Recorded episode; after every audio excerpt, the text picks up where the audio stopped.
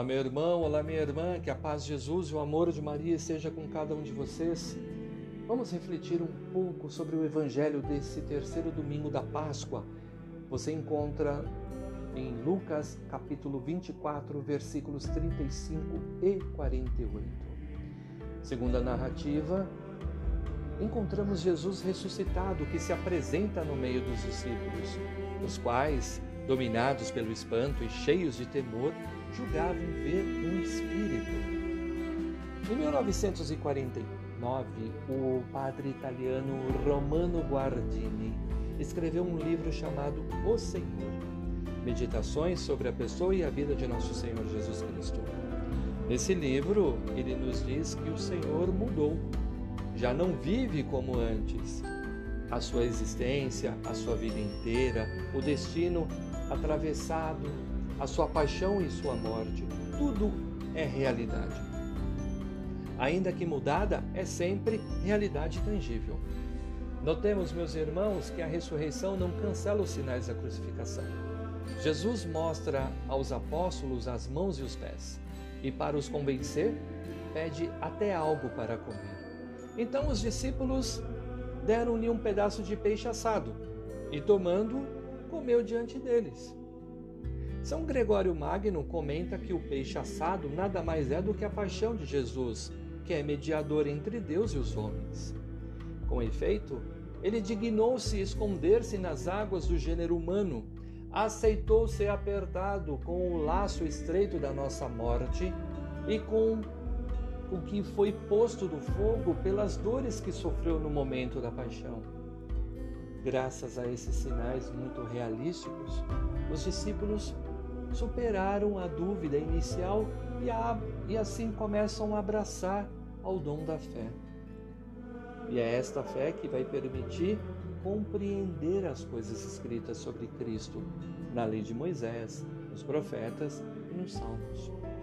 Com efeito, nós lemos que Jesus abriu-lhes então o entendimento para que estes compreendessem as Escrituras e ainda disse-lhes: Assim está escrito que o Messias havia de sofrer e ressuscitar dentre os mortos ao terceiro dia, que havia de ser anunciada em seu nome a conversão para o perdão dos pecados.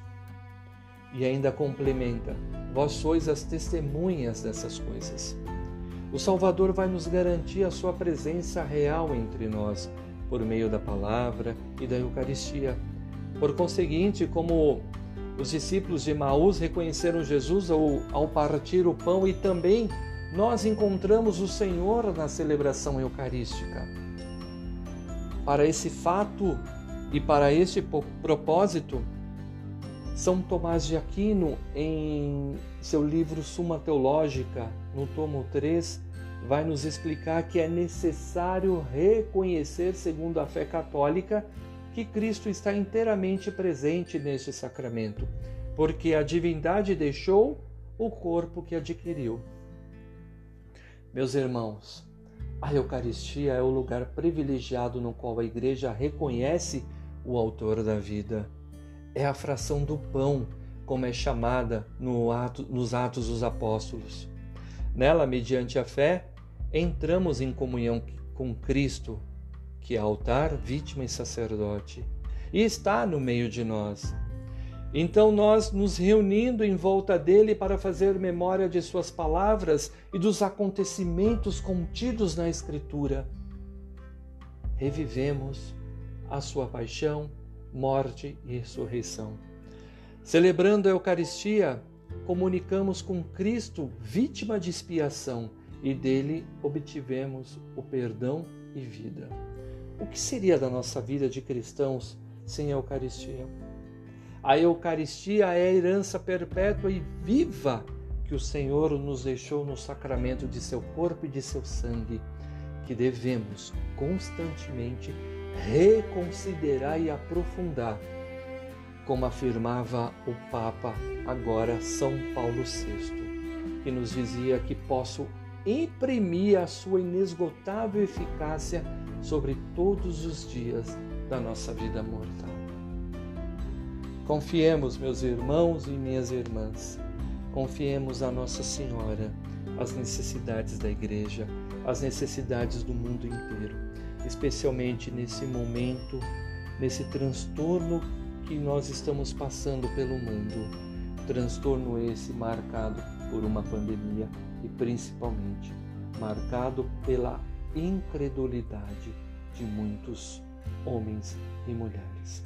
Louvado seja nosso Senhor Jesus Cristo, que para sempre seja louvado.